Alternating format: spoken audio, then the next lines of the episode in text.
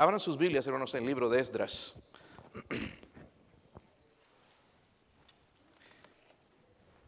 Si no sabe dónde está, hermano, búsquelo en el índice.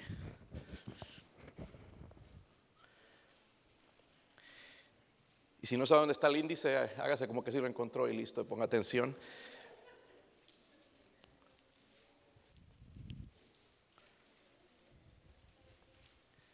Esdras capítulo 9.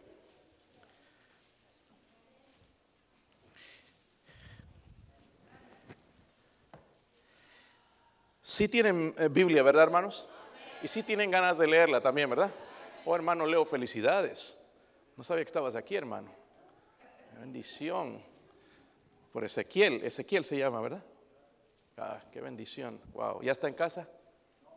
Ok, siguen en el hospital, siguen orando por él, hermanos. Qué eh, bendición por esta criatura también, ¿verdad? Que vino al mundo, hermanos. Qué, felicidad para los padres el, tener este varón, ¿verdad? El varoncito. Qué bendición. Bueno, versículo 1, hermanos. Yo leo el 1, ustedes el 2 y todos juntos leemos hasta el versículo 8 para entender un poquito, hermanos, el contexto, no hablar algo así nada más y sin entender un poquito lo que está sucediendo aquí en Israel.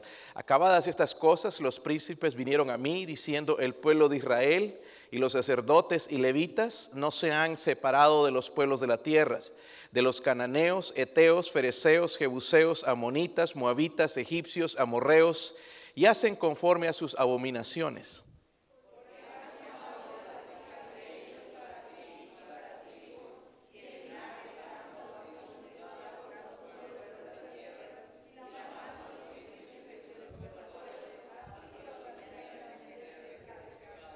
¿Sabe qué, hermano? Estoy escuchando cuatro hermanas. Cuatro hermanas. Y les puedo decir los nombres ahorita porque reconozco las voces. vamos a tratar de poner atención, ¿ok? Y ganas también en, en, lo que hacemos. Versículo 3 dice, cuando oí esto, rasgué mi vestido y mi manto y arranqué el pelo de mi cabeza y de mi barba. Me senté angustiado en extremo.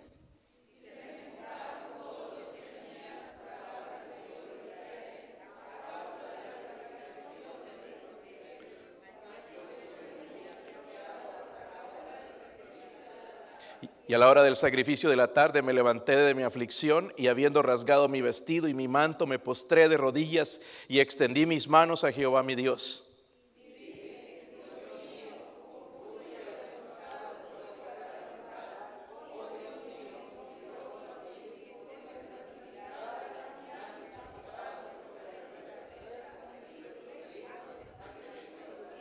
Desde los días de nuestros padres hasta este día hemos vivido en gran pecado y por nuestras iniquidades nosotros, nuestros reyes, nuestros sacerdotes, hemos sido entregados en mano de los reyes de la tierra a espada, a cautiverio, a robo y a vergüenza que cubre nuestro rostro como hoy día. Todos, y ahora por un breve momento has habido mis, de parte de Jehová nuestro Dios para hacer que nos quedase un remanente libre y para darnos un lugar seguro en su santuario a fin de alumbrar nuestro Dios, nuestros ojos y darnos un poco de vida en nuestra servidumbre. Creo, creo que es lo que necesitamos en esta noche, un poco de vida en nuestra servidumbre. Estamos sirviendo al pecado, al Dios de este mundo, y lo que necesitamos, hermanos, es un poco de vida ¿verdad? En nuestra servidumbre. Vamos a orar. Padre, pido, Señor, su ayuda, Dios mío. Necesitamos su presencia, Señor. Si no, nada de lo que diga, Señor, de lo que hagamos eh, será, de, eh, o todo será en vano, Señor. Ruego, Padre, por su santa y bendita presencia en este auditorio, Dios mío, que usted se mueva a través de su Espíritu, Señor, convenciéndonos, transformándonos, Señor. Especialmente hábleme a mí, Señor, como lo hizo en esta mañana, a través de esto, Dios mío. Eh, ruego también, Señor, a mis hermanos, a cada persona, a cada niño, a cada joven, a cada persona adulta, Dios mío, en este lugar, Señor, oh Dios, háblenos, háblenos, Señor. Queremos, queremos cambiar, queremos ser transformados, mudados en otra persona. Queremos, Señor, su poder en nuestras vidas, mi Dios. Podría hacer algo en esta noche, en el nombre de Jesucristo. Amén. Pueden sentarse, hermanos. el capítulo 9, si ustedes leen de Esdras, Esdras es un libro muy interesante, no le animo a leerlo.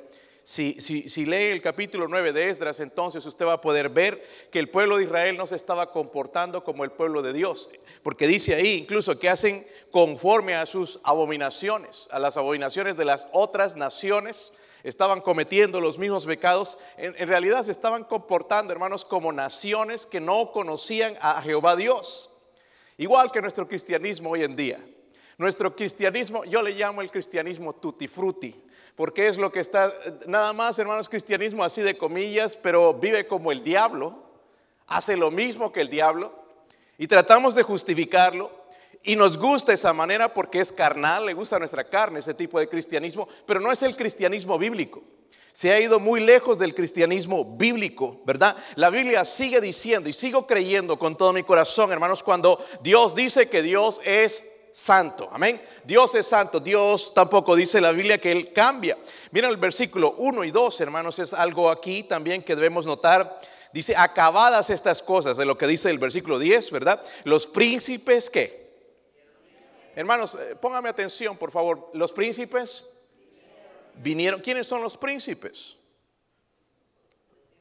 Los líderes, ¿verdad? La gente importante, los, los, líderes de Israel vinieron, dice a mí, diciendo, el pueblo de Israel y los sacerdotes y levitas no se han separado de los pueblos de la tierra, de los cananeos, eteos, fereceos, jebuseos, amonitas, moabitas, egipcios, amorreos, y hacen conforme a sus que Dice, miren el versículo 2, hermanos, aquí no está diciendo el pecado, porque han tomado de las hijas de ellos para sí, para sus hijos, y el linaje santo ha sido mezclado con los pueblos de la tierra, y la mano de los príncipes y de los gobernadores ha sido la primera en cometer, dice que. en realidad los líderes fueron los primeros en pecar, dice, y habla la Biblia, hermanos, de algo interesante, el linaje santo. Nosotros somos linaje santo por la salvación en Cristo. Primero, hermano, quiero recordarle una cosa. Quiero que recordarle que Jesucristo, que es Dios, que vino en carne y murió en la cruz, pagó un precio bien grande por el pecado. Él odia el pecado, Él aborrece el pecado, Él no ha cambiado la mente en cuanto al pecado, Él ya no está probando lo que antes era pecado y ahora no lo llama pecado. Para Él el pecado sigue siendo pecado. Quedemos claro en eso, amén. Y Jesucristo murió por nuestros pecados. Pero aquí en el versículo 1 y 2 vemos una serie de malas noticias. ¿A cuánto le gustan las malas noticias? O hermano, prende el televisor y puras malas noticias. Mira ahora en el internet y puras malas noticias.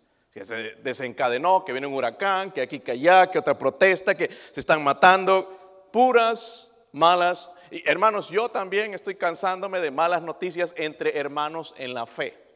Porque hay muchas malas noticias, ¿sabes? Que fulano se casó, que se fue, que se juntó, que aquí, que allá, que cometió pecado, que, lo encontraron en una fiesta, borracho, que lo entregaron. Malas noticias. Lo mismo vino a Esdras, malas noticias. Pero a pesar de las malas noticias, lo que hizo Esdras, hermanos, es lo que deberíamos hacer.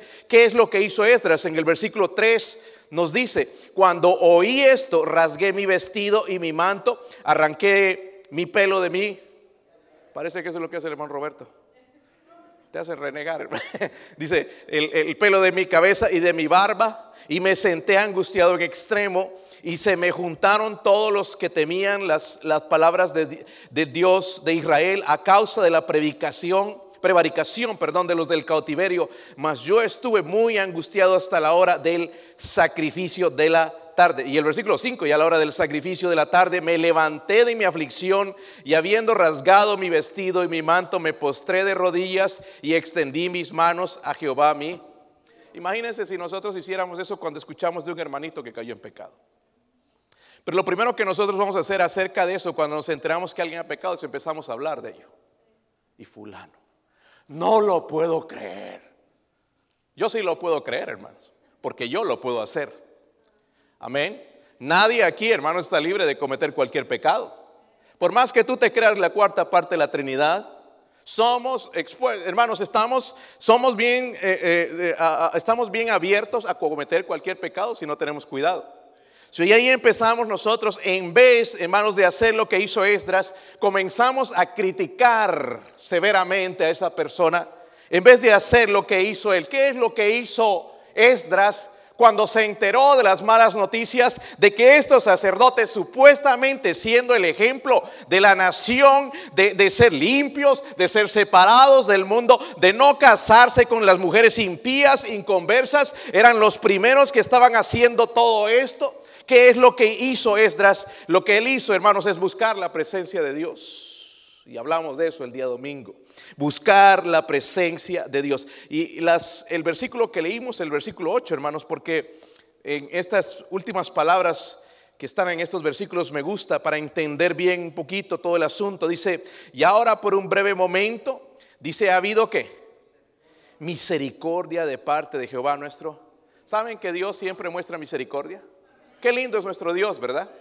Aun cuando la regamos, cuando hacemos, cometemos pecados, siempre aparece la misericordia de Dios. Es lo que está hablando Él también. Dice, para hacer que nos quedase un remanente libre, para darnos un lugar seguro en su santuario, a fin de alumbrar nuestro Dios, nuestros ojos y darnos un poco de vida en nuestra... Oh, hermanos, eso es lo que necesitamos nosotros también, un poco de vida en nuestra servidumbre. Eh, en la Biblia, hermanos, nos manda, nunca, o, nunca nos manda a orar por avivamiento pero sí a buscar el Dios del avivamiento. Dice la Biblia, hermanos, buscad a Jehová mientras pueda ser hallado, llamarlo en tanto que está cercano. Mientras estamos en vida, tenemos las fuerzas, podemos buscar a nuestro Dios. No hay excusa en ninguno aquí en nosotros decir que yo estoy alejado de Dios, que yo no puedo encontrar a Dios. Dios está disponible para cada uno de nosotros. Y ojalá sea su deseo en esta noche de buscarle a Él con todo su corazón. Hermanos, lo mejor que un avivamiento, porque quiero hablarles un poquito del, eh, en realidad del avivamiento, pero em, mejor que un avivamiento es una vida revivida.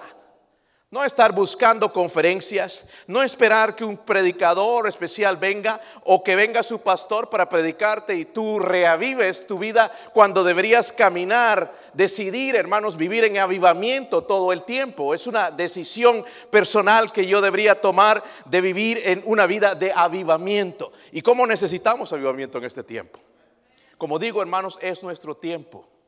Yo sé que está la pandemia por allá, eh, hay, amenazas, hay cosas, estamos en tiempo de elecciones, hay muchos problemas sociales en el mundo, incluso hermanos, muchas muertes, escuchamos tantas cosas, pero yo creo hermanos que es nuestro tiempo, nuestra oportunidad para ganar a otros a Cristo. Es nuestra oportunidad de mostrar a otros que Dios está interesado en salvarles. Vemos la indiferencia a su palabra. Vemos, hermanos, la iglesia. La iglesia, estoy hablando de los mismos, los mismos miembros de la iglesia tolerando el pecado. Lo que antes no hubiésemos hecho, eh, hecho ahora lo hacemos, ¿verdad? Necesitamos avivamiento como lo eh, experimentó Esdras, porque Esdras eh, decidió tener avivamiento, una vida eh, eh, reavivada. Pero él hizo nada más dos cosas, hermanos, que yo veo aquí en el, el capítulo 9. Quizás hay más leyendo todo el libro, pero nada más dos cosas así para alegrarles la noche y no se me duerman y podamos irnos a casa, hermanos, y ver las novelas después o hacer lo que tengamos que hacer. Dos cosas que Esdras hizo, ¿verdad? Al recibir las malas noticias, porque tenemos malas noticias todo el tiempo, hermanos. Y uno de ustedes va a traer malas noticias pronto también, quizás.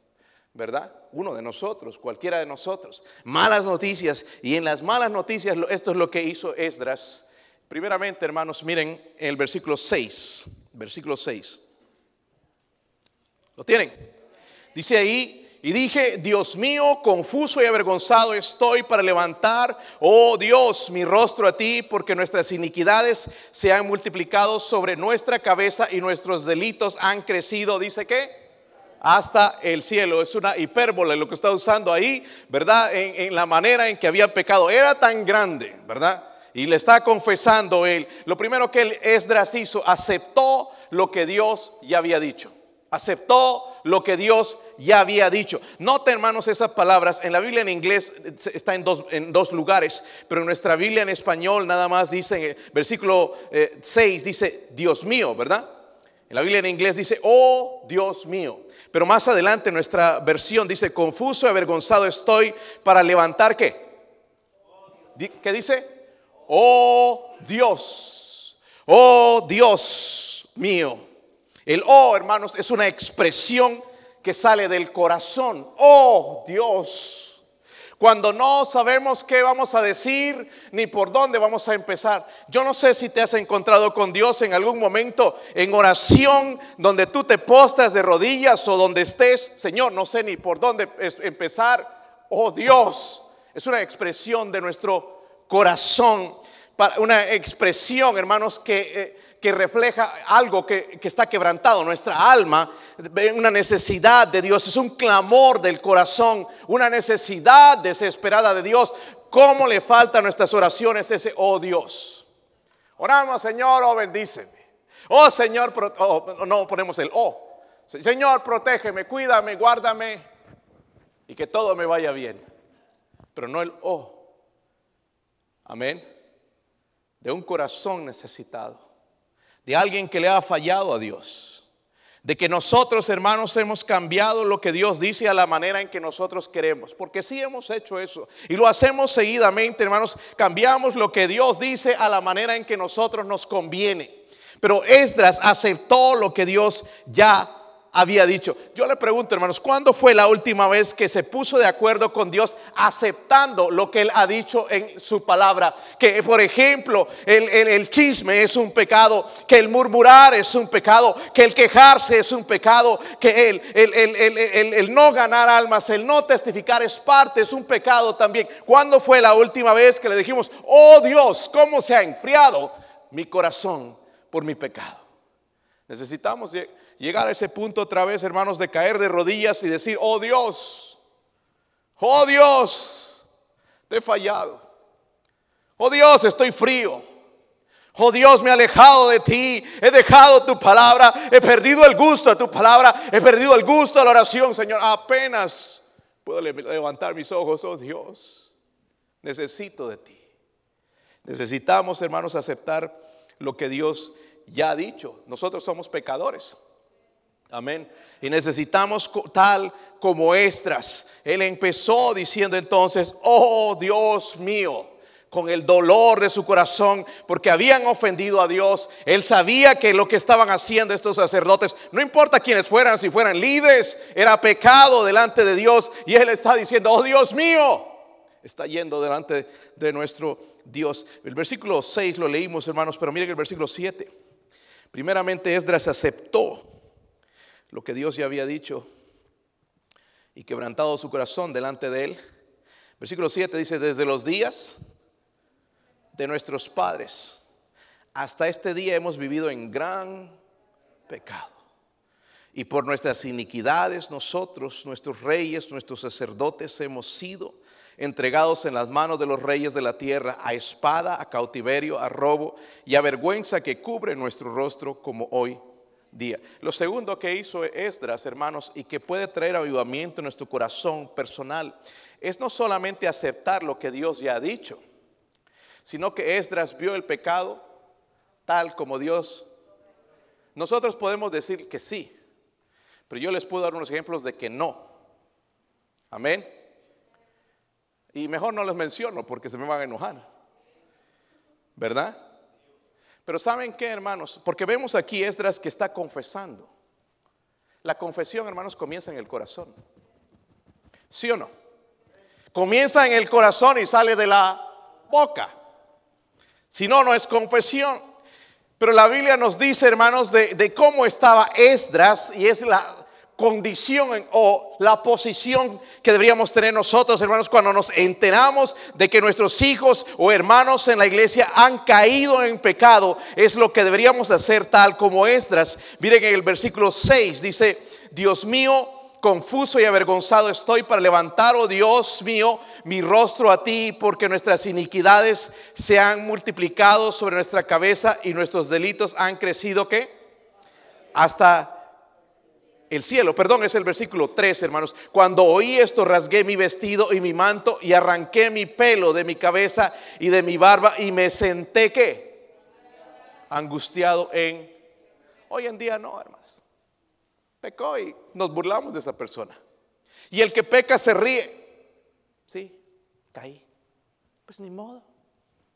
Pero miren el versículo 4 también. Y se me juntaron todos los que los que temían las palabras del Dios de Israel. Qué bueno tener esas personas cuando ha habido pecado en la iglesia. Porque estas son las personas que van a ayudar a restaurar a esa persona. No criticarlo, hundirlo, porque ya ha habido suficiente, sino restaurar. Dice las personas que temían las palabras del Dios de Israel a causa de la predicación, prevaricación de los del cautiverio, mas yo estuve muy que. O sea, noten hermanos, cómo estaba Esdras Angustiado.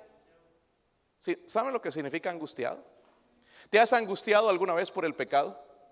Nos angustiamos porque no tenemos dinero, porque no tenemos novia, porque no tenemos novio, porque no tenemos cosas, porque no tenemos el nuevo teléfono o no tenemos internet o no tenemos cable en la casa. Nos angustiamos por cosas así, pero no por el pecado. Pero Esdras entendió, hermanos, que esto era algo grave delante de Dios, que no podía haber comunión entre Dios y los hombres por el pecado. Estaba, ¿cómo estaba? Angustiado, hermanos. Debemos llegar al punto de ver esto otra vez. Angustiados. Wow, hermanitos que ya no vienen, ¿por qué no vienen? ¿Por qué no vienen? ¿Qué ha pasado con ellos? En vez de criticarlos, deberíamos preguntarnos en realidad, ¿qué es? ¿Qué está pasando? Porque ¿sabe por qué se han apartado por el pecado? Tú llámalo como quieras, pero es el pecado. Que no me digas que están en otra iglesia sirviendo al Señor. No, no, no. Se han apartado. Y debería angustiarnos. Amén. Debería angustiarnos. la pregunta es, ¿nos angustiamos por el pecado? Algo más que Esdras tenía. Miren el versículo 6. Y dije, Dios mío, confuso y qué. ¿Están conmigo, hermanos? Avergonzado. ¿Sabían una cosa, hermanos, que el pecado avergüenza? Ay, no le digas a nadie.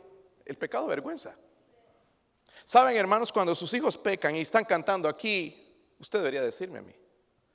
Pastor, no, no, no, no le voy a no, él no puede cantar porque sabe que se fue a emborrachar, anduvo en una fiesta, una quinceañera, o lo encontré escuchando música del mundo.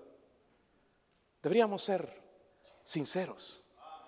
Pero ¿sabe que Encubrimos los pecados, pero el pecado, hermanos, lo que hace en verdad es vergüenza. Hay un escándalo grandísimo ahorita con el presidente de la Universidad Liberty. Es una universidad cristiana en Virginia. Liberal, es una universidad desde hace un tiempo si me preguntaban a mí ir ahí, yo decía eso, no, no, no, es una universidad liberal. Descubrieron que la esposa de él tenía un romance con otro muchacho de 20 años.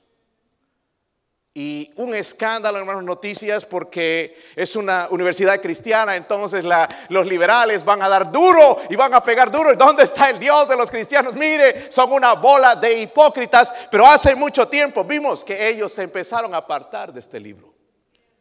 So, para mí no es algo nuevo que ellos vivan de esa manera. A mí no me sorprende. Los estudiantes mismos tienen fiestas, toman, fuman. ¿Está conmigo, hermanos?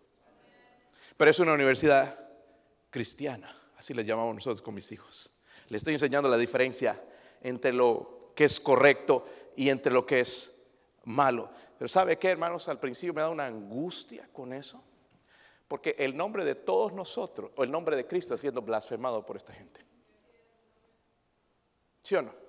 No, le podemos tirar duro a este hombre, a su esposa y al amante y a toda esa gente, pero en realidad, hermanos, el nombre del Señor está siendo blasfemado. Y debería angustiarnos, deberíamos ponernos, en, todo el mundo lo sabe, querían esconder todo. Le ofrecieron dinero al muchacho, pero ya salió. Porque el pecado, hermanos, avergüenza. So, hermanos, no sorprendamos si nosotros caemos en pecado, no trates de esconderlo porque Dios lo va a hacer público tarde o temprano. ¿Está conmigo? Tarde o temprano nos vamos a enterar. Y nos vamos a enterar en una manera que te va a avergonzar peor si lo confesaras si alguien está aquí en pecado, debería venir, ser honesto, hablar conmigo, pastor. La verdad es que estoy viviendo una doble vida. Eh, eh, vengo a la iglesia, pero en realidad tengo otra vida que, que hace blasfemar el nombre del Señor. Otros lo saben, pero es mi pecado, es mi secreto. Avergüenza o no, hermanos, deberíamos confesarlo. Deberíamos hablar si tememos a Dios. Hemos llegado, hermanos, a un punto donde queremos agradarnos nosotros y no a Dios. Y esto tiene que cambiar para traer ese avivamiento. Es por eso, hermanos, que no podemos decir un amén en un servicio. No podemos cantar. No podemos adorar porque hemos tolerado el pecado en nuestras vidas. Ya, nuestro corazón no se mueve con las cosas de Dios. Si hubiese música del mundo, empezamos a movernos eh, o otras cosas que nos atraen, pero no la palabra de Dios porque algo está mal en nuestro corazón. Hoy el día el pecado, hermanos, ha llegado a ser socialmente aceptable. ¿Saben que están tratando de legalizar el aborto. Ojalá que no salgan estos demócratas otra vez. Y yo sé que nosotros los hispanos tenemos un poco de simpatía hacia los demócratas, pero son una bola de pervertidos. Déjeme decirlo, hermano. Es, un movimiento anti Dios. Ay, pastor, pero ellos le dan papeles. ¿Qué papeles? No te va a dar nada. Amén. Es pura mentira. Pura propaganda. Pero su agenda es de el, aborto, el acabar con los niños, el deshumanizar a esos bebés que nacen que no son vidas cuando Dios dice que son vidas. y están tratando de legalizar la homosexualidad cuando Dios dice que es un pecado. Al punto, hermanos, sé que la gente ha perdido la vergüenza. Nada, nada más mira a la gente alrededor. Hay lugares donde tú llegas, es una vergüenza. Llegas a una tienda, mujeres mal vestidas, en unos escotes hasta aquí, todo tatuado. Ellas saben lo que quieren, ¿verdad? Quieren llamar la atención de los hombres. No me digas que es que se ve bien, porque no se ve bien, ¿verdad, hombres? A mí no me gusta ver una mujer así que trae un escote hasta quién sabe dónde. No es atractivo.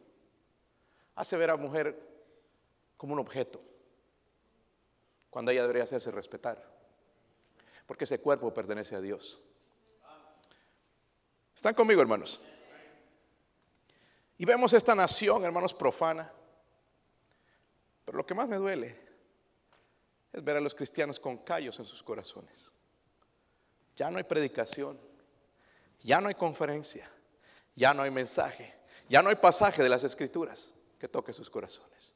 Algo está mal. Y escúchenme hermanos, nosotros como líderes somos los primeros. Nuestros corazones llenos de callos cuando nuestro corazón debería estar sensibles a la voz de Dios. Y hermanos, lo que veo de Esdras, porque saben que era Esdras, ¿verdad? ¿Qué era Esdras? Un sacerdote. Pero era un sacerdote que vivía en santidad.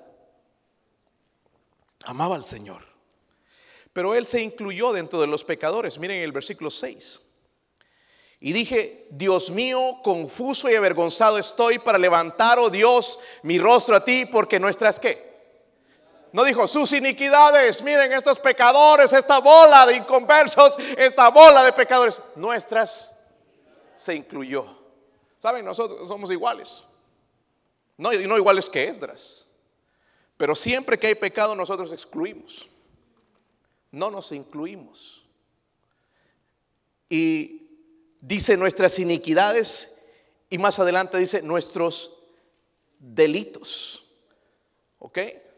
Sabemos, hermanos, que el pecado, él confesó el pecado de otros, no, se incluyó dentro del pecado de otros, ¿verdad?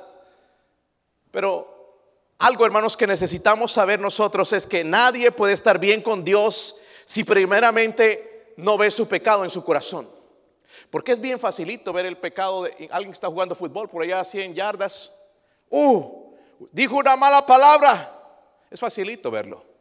Pero es bien difícil ver en nosotros nuestro pecado. Es bien difícil en nosotros ver nuestra iniquidad. Pero Esdras sabía, hermanos, que él también era un pecador. Estaba de acuerdo con Dios. Él veía el, el pecado en la manera en que Dios lo veía. Se puso de acuerdo con Dios. Confesó el pecado de él y de la nación. So, muchos hermanos Escuchamos a veces de iglesias orando por avivamiento. Y nuestra mente, cuando hay avivamiento, es pensamos que gente va a ser salva. O un avivamiento. El avivamiento no es eso. El, avivamiento, hermanos, es cuando el pueblo de Dios se pone a cuentas con Dios. Y es lo que necesitamos en esta iglesia. Hermanos, aquí en la primera fila, hermanos en la segunda fila, Hermanos, en la tercera fila, en la cuarta fila, en la quinta, yo no sé cuántas hay, pero en cada sección aquí en esta iglesia, lo que necesitamos, mis hermanos, es ponernos a cuentas con Dios. Porque sí, sí hay algo, hermanos. No es que yo voy a ser parte de lo. No voy a ser. Aún Esdras, que era santo, vivía en santidad, se incluyó dentro de los inicuos, dentro de los pecadores. Él dijo: Nuestras iniquidades, nuestros delitos, oh Dios. Porque sí hay cosas en nuestra vida. Solo que ya nos acostumbramos a ellas y hoy las toleramos. Y algunas, escúcheme, nos gustan. Hay pecados que nos gustan. ¿Sí o no? Yo creo que es pecado, hermanos, pasar tantas horas en el Facebook. Pero algunos ya nos gusta. Está callado ahora aquí, ¿verdad? ¿Sí o no? Ay, pastor, no diga eso. Debería estar aquí, hermano, hermana, de rodillas delante de Dios, tanto tiempo gastando en el Facebook. Queriendo saber la vida de otros, hermanos. Cuando yo debería enterarme primeramente de cómo está mi corazón con Dios. ¿Qué quiero saber la vida de los demás, hermanos? ¿Qué me importa? ¿Qué me importa la vida de los demás? Amén. Mi vida privada es mi vida privada. Su vida privada es su vida privada. Yo no entiendo cómo quieren que todos sepan de tus pecados, sepan de tus cosas, aún fotos inmodestas dentro en el Facebook, en bikinis y cosas así. ¿Dónde ha llegado nuestra iniquidad? nuestra sinvergüenzura. Bikinis, ropa llamativa, pantalones apegados las hermanas. Qué sinvergüenza somos. Qué sinvergüenza somos. Ay, pastor, ¿por qué no vuelve al hospital? Pues mándeme. Y me lo paga también, ¿ok?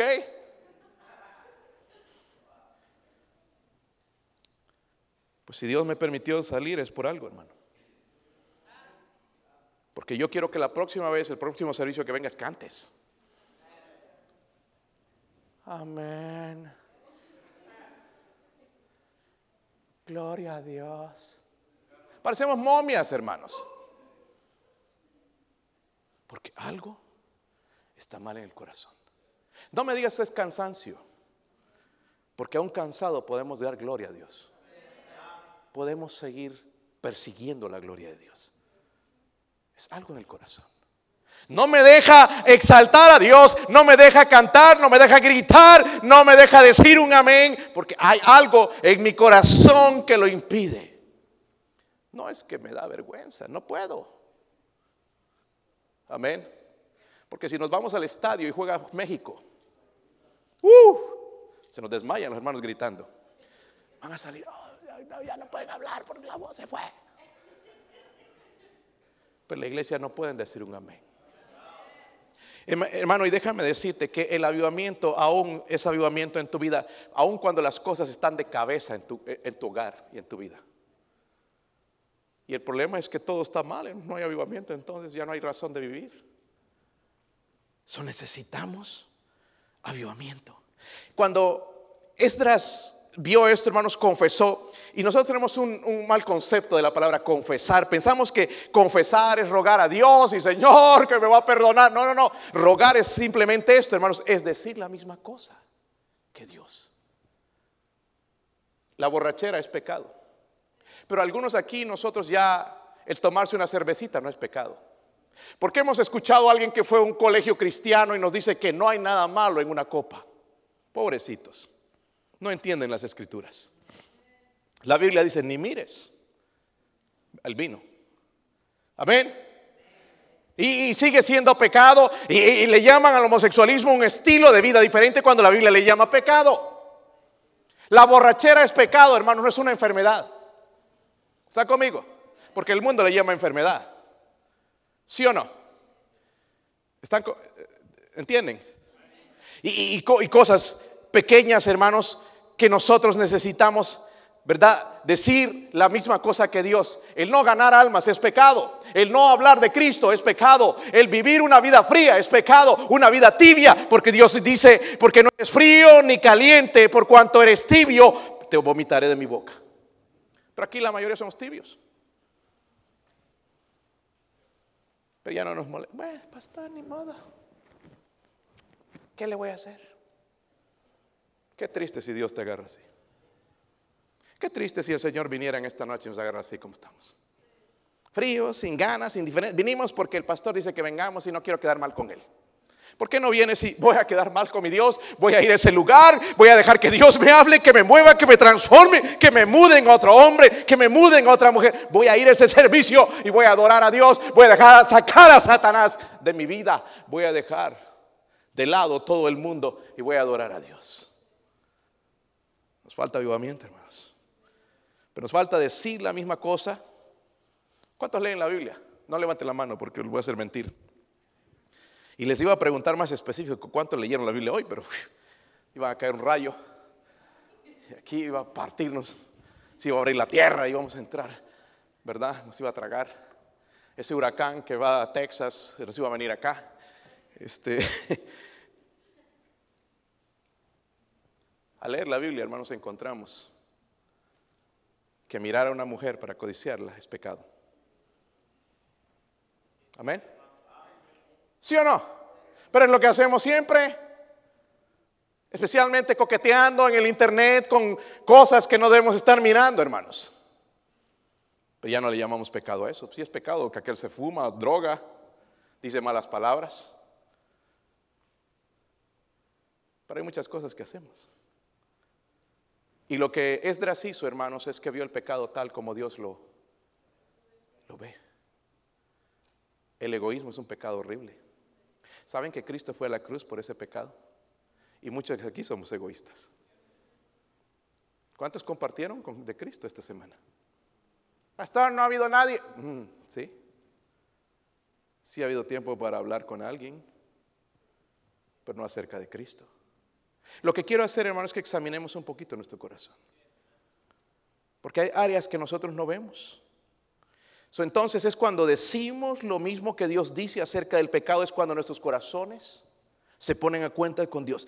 Y, es interesante, hermanos, porque usted conoce este pasaje en primera de Juan 1.9, dice, si confesamos nuestros pecados, Él es fiel y justo para perdonar nuestros pecados y limpiarnos, ¿qué? Debemos llamar al pecado por su nombre. Amén. Yo creo, hermanos, que el aburrirse con las cosas de Dios es pecado.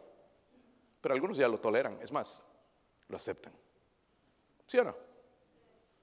Yo no quisiera llegar tarde a un partido de fútbol, pero hay hermanos que llegan tarde a la iglesia. Para mí estos hermanos están mal, pero ya tienen otro concepto. Ay, que me voy a perder. Es que no ven a Dios como lo que realmente es. Amén. Lo han bajado a este nivel donde ya no les importa, donde hay cosas más importantes, donde ellos son el Dios. Y tenemos que cambiar esto, hermanos, y entender entonces, igual que Esdras, ver el pecado tal como es. Es pecado, Cristo murió por él.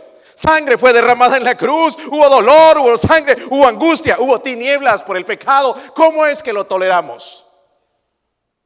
Ay, que no hay nada malo en un tatuaje. Yo, hermanos, yo podía verte varios versículos. Yo no sé para qué se quiere tatuar la gente. ¿Que no te gusta tu cuerpo? No, pastor, yo quisiera haber nacido como un mapa. Bueno, hay gente que se ve como un mapa. Ah, fui el otro día al hospital a sacar radiografía de mis pulmones y ve cómo estaban. Y llegó esta mujer. Y mi primer pensamiento, era criticarla. Pero después entró a mi mente como una voz del Señor diciendo, ¿por qué mejor no oras por ella?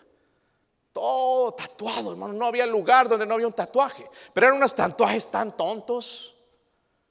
Estrellas por aquí, unas cosas que ni la veía yo de cabeza y todo. Yo no entendía qué era. Quizás tiene un significado. Pero nosotros como cristianos hemos empezado a tolerar esas cosas.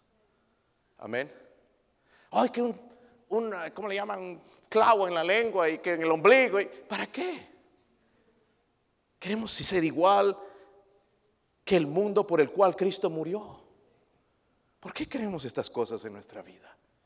Queremos la música del mundo, aquellos cantantes del mundo, aquellos que se divorcian, aquellos que se drogan, que cometen adulterio, que ven a, niños desnudos, que cometen todas esas cosas. Y queremos escuchar su música porque nos gusta. Algo está mal. Ah, yo, hermanos, ni siquiera acepto la música cristiana contemporánea. De verdad. Peor, música del mundo. Bueno, la música cristiana contemporánea es música del mundo también. Nada más que la letra es diferente. Pero hay cristianos aquí que escuchan música del mundo. ¿Sí o no? Tú chequeamos tu iTunes, has bajado, has comprado discos de Selena Gómez, de los temerarios, los titanes de Hireman. No sé si estás en ese grupo, hermano. Este, nada más déjame ver una mirada, déjame echar una mirada. Porque tu papá y tu mamá nunca lo pueden encontrar.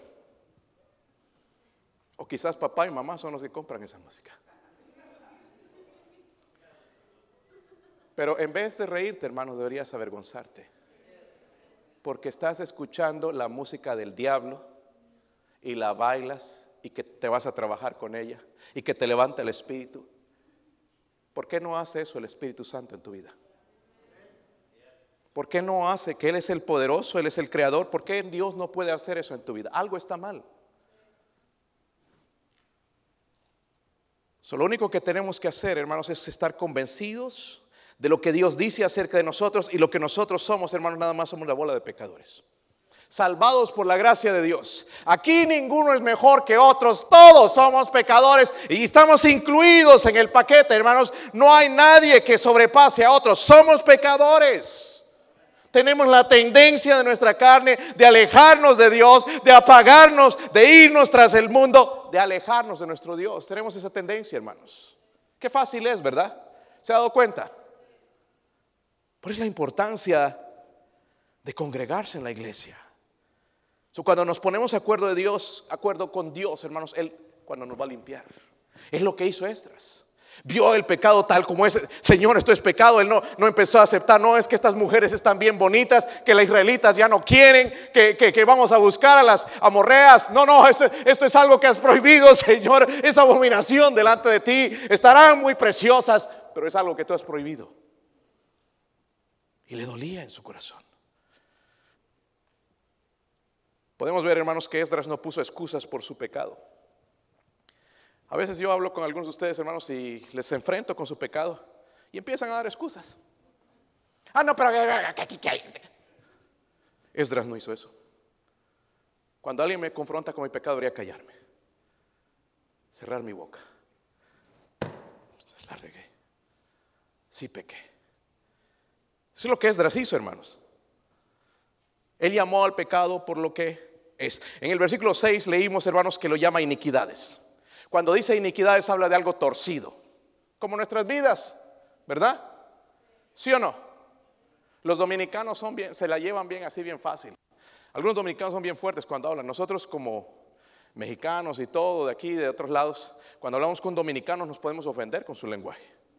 Esos hermanos son directos. Y una vez un pastor estaba presentándonos los miembros de su iglesia. Y el miembro de la iglesia tenía los ojos así torcidos, miraban así. ¿eh? Y estaba presentándolo. Lo presentó ahí a él. Ahí después estuvieron platicando ahí con unos hermanos. Pues ustedes, hermanos, están más torcidos que los ojos de este hermano.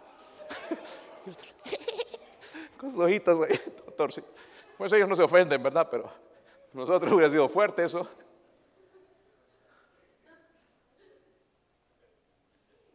Pero muchos estamos torcidos espiritualmente torcidos. Cuando habla de iniquidad, habla de somos deshonestos, hermanos. Esta mañana leía y Dios tocó mi corazón con el Salmo de David, el Salmo 36, donde él habla que en integridad he andado, Señor. Yo no puedo decir eso. En integridad, es decir, completo, con sinceridad, con honestidad. Luego menciona la palabra delitos. ¿Saben lo que es delitos? Es cruzar la línea de Dios. Es lo que hacemos todo el tiempo, hermanos. ¿Sí o no? Si algo no lo podemos lograr con la verdad, metemos una mentira.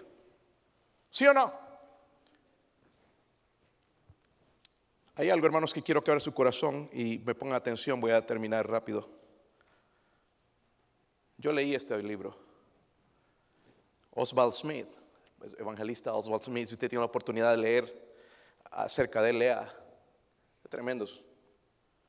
avivamientos vio en las iglesias. Pero él escribió un libro que se llama El avivamiento que necesitamos. Y hay unas preguntas, hermanos, que él hace que yo le voy a hacer a usted para examinar su corazón. Porque yo sé que tú no andas en los bailes, espero que no. Yo no puedo entender, hermanos, que un hermano ande en una fiesta mundana con sus familiares. Está callado aquí, ¿verdad? Ay, no, es que si no me van a rechazar. Bueno, que te rechace Dios o tus familiares. Porque cuando ellos tengan necesidad, si tú eres mundano igual que ellos, nunca te van a buscar. Pero si ellos ven que tú vives en santidad, ellos van a buscar de ti, van a buscar a Dios en ti. Porque eres luz. Ay, es que no los he visto por mucho tiempo y allá hicieron una parrillita y aparecieron las cervezas y aquí que ya explotó la fiesta y después bailes, pero hasta ahí llegó. Sí, claro. Pero bueno, ya que no hacemos eso, déjeme preguntarle esto, hermano, hermana. ¿Hemos perdonado a todos? Pastor, si usted supiera lo que me hizo, no perdonaría. Dios me dice perdonar a todos. Si yo no soy capaz de perdonar, Dios no me va a perdonar a mí. ¿Hay alguien en tu vida que tienes que perdonar? La mayoría, hermanos, nos han ofendido. ¿Sí o no?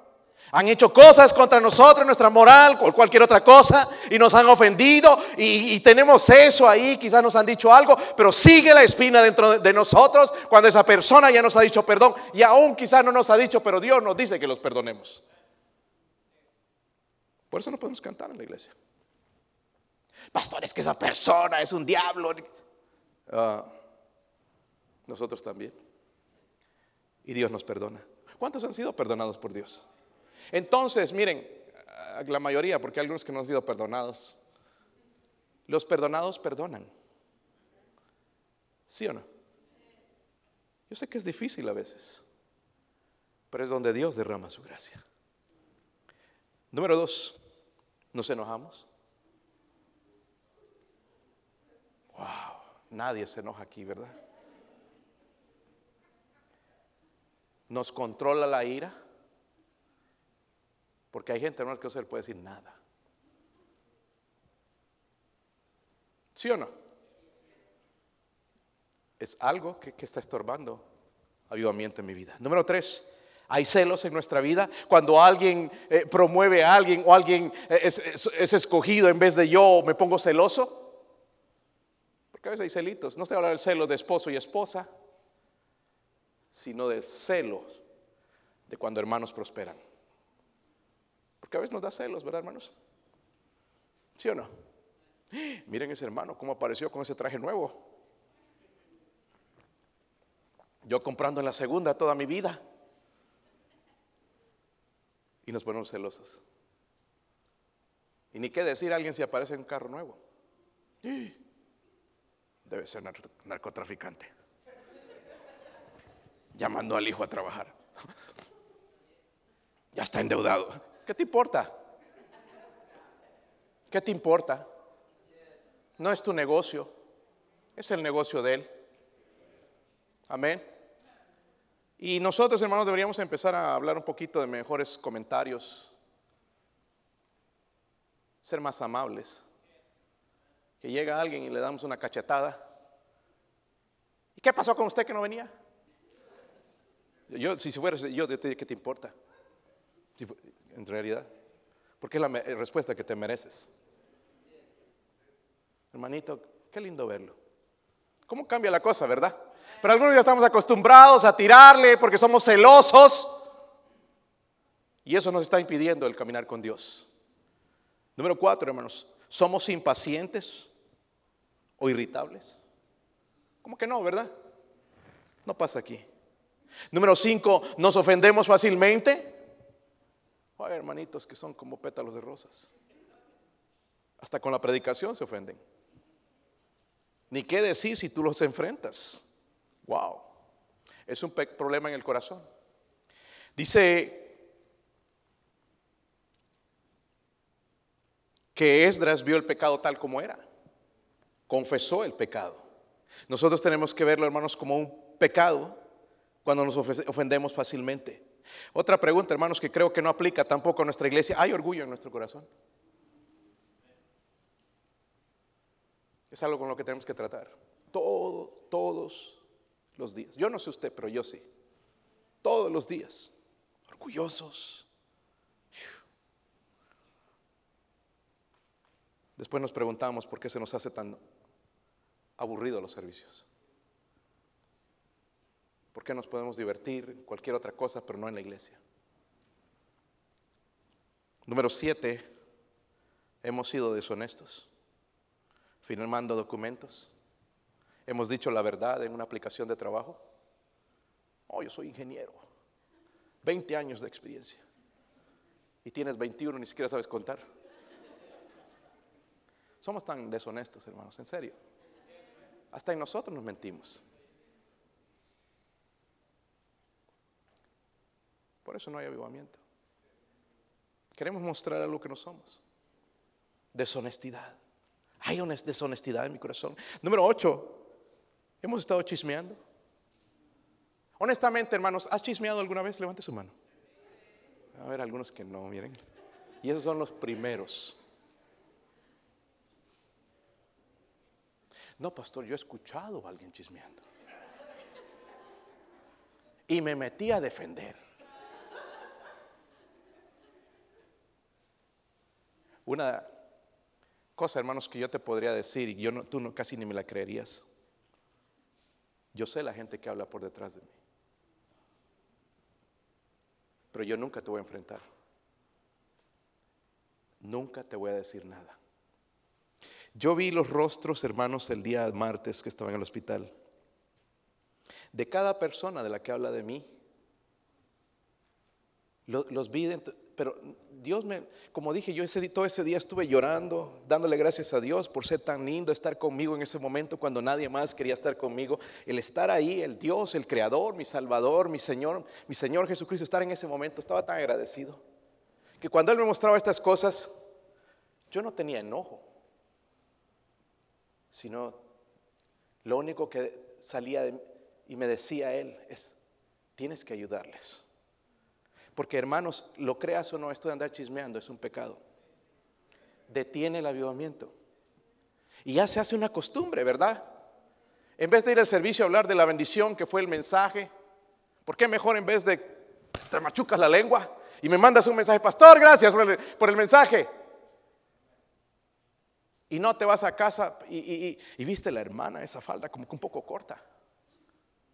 Como digo, hermano, ¿qué le importa?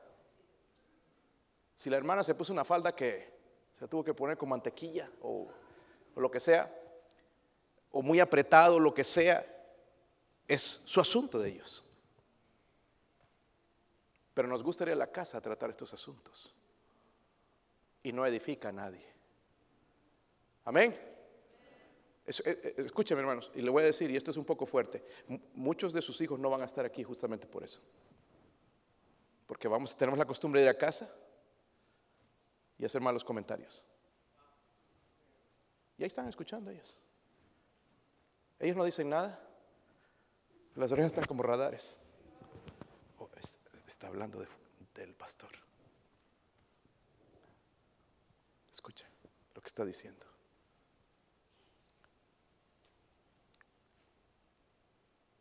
Así somos. ¿Sí o no, hermanos? Así somos. Pastor, yo quiero saber si en realidad Dios le mostró mi rostro. Está preocupado con eso. Pues venga a preguntarme. Porque yo te puedo decir. Número nueve, criticamos a la gente con amargura. Como digo, hermanos, es fácil hundir a los hermanos. Yo he escuchado a veces unas críticas, sí, son cosas que quizás son ciertas, pero unas críticas tan fuertes en contra de hermanos, que no me parece justo hablar de esa manera, aunque sea verdad. Estos asuntos, hermanos, debemos dejarlos a Dios. Amén. Número 10, estamos robando a Dios porque algunos ya se les ha hecho costumbre, ya no dan su diezmo poniendo una excusa, es que yo no sé dónde va el dinero, es que yo no estoy de acuerdo en la manera en que lo usan. Tú estás robando el dinero a Dios. Y lo llames como lo llames, estás robando. Y por eso no hay avivamiento en tu vida. Y gloria a Dios, escúchame hermanos, no, me miren asustados. Porque yo no sé quién diezma y quién no diezma. Y no quiero saber y, espero no saberlo nunca, hermanos diáconos. Nunca. Ni a ellos les pregunto si diezman. No quisiera saber que uno de los diáconos es roba. ¿Verdad? No quiero saberlo. Quiero predicar desde el púlpito con libertad. Pero si tú no estás dando tu diezmo, estás robando a Dios. Estás robando a Dios. Estás robando a Dios y Dios se lo va a cobrar tarde o temprano. Es, cuestión de tiempo, hermanos. ¿Ok? Número 11. ¿Somos culpables de incredulidad? Mm, como que aquí no, ¿verdad? Número 12. Hemos caído en el pecado de no orar. Somos de verdad intercesores porque la Biblia nos llama a interceder por otros en oración, no solamente orar por nosotros, sino orar por otros. Estamos orando por nuestros misioneros, somos intercesores. Como que hermanos, por eso es que no hay avivamiento, ¿verdad? Como es que por eso que no puedo cantar todos estos cánticos, me parecen aburridos, me parece todo el servicio tan monótono, por justamente porque hay algo en mi corazón que no me deja eso, y es mi pecado. ¿Estamos siendo negligentes con la palabra de Dios? ¿Estás meditando en la palabra de Dios? Déjame preguntarle esto, hermano. ¿Estamos cargados con la salvación de las almas? tenemos amor por los perdidos, ya no nos importa. Pues cada quien su vida. Sabía que, a Jesús le importaba tanto que Él murió por las almas y tuvo compasión de ellas cuando las vio. Incluso al ver allá cuando en, la muerte de Lázaro y ver la multitud, no es que estaba llorando porque se había muerto Lázaro, es por las almas. Pero a nosotros nos ha dejado de importar.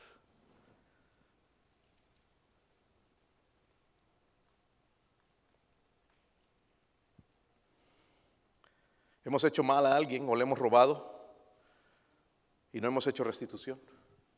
Saqueo cuando fue salvo, hermanos, hizo restitución. Nosotros no solamente es pedir perdón a Dios, si hemos robado, debemos hacer restitución.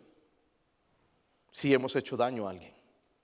Estamos ansiosos y preocupados, como que aquí no, ¿verdad? No nos preocupamos. Eh. No, eso no pasa por mi vida. Somos culpables de pensamientos inmundos. Yo no puedo ver eso, pero el Espíritu Santo lo conoce. Pónganse de pie, hermanos, y busquen en sus Biblias el Salmo 139. Mi esposa va a tocar algo en la invitación. Salmo 139.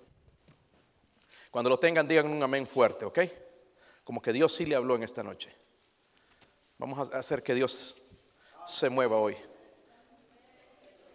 Pero con ganas, no un, un, Mira, hasta yo tengo excusa para decir un amén anémico que todavía me faltan fuerzas. Salmo 139, versículo 23. Vamos a leerlo todos juntos. Dice, cuando lo tengan todos, todavía escucho algunas hojas. Salmo 139, 23. ¿Lo tienen? Dice, todos, examíname, oh Dios, y conoce mi corazón. Mírenme, mírenme acá. ¿Estaría dispuesto a dejar a Dios entrar en su corazón?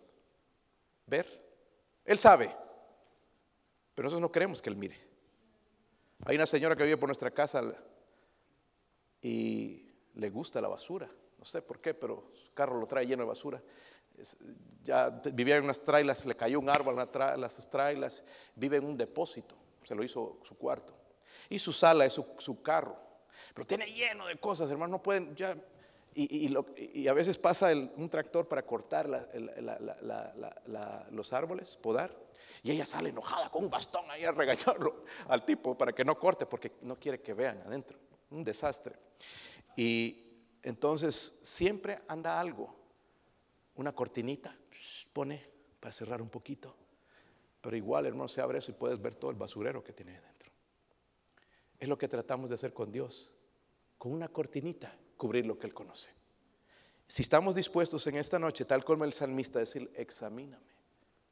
Señor, mire todo esto que estaban hablando, orgullo, música del mundo, eh, celos, envidias. Está en mí. Soy yo, esos chismes, esas murmuraciones. Mire el resto. Conoce mi corazón, luego dice qué. Pruébame y conoce mis pensamientos. Y ve si hay en mí camino de y guíame en el camino. Muchos de nosotros no estamos dispuestos a hacer eso. Por eso Dios no nos cambia. Porque si hay pecado en nuestra vida, hermanos. Yo puedo hablar del mío, pero no del suyo, porque yo no sé. Pero usted sabe del suyo. Usted sabe de lo que yo mencioné, cuál es el problema. ¿Verdad? Yo conozco mi corazón. Yo le pido al Señor que examine mi corazón, porque ¿sabe qué? Tenemos la tendencia de cerrar, que no vea. Ahora vayas al Salmo 32.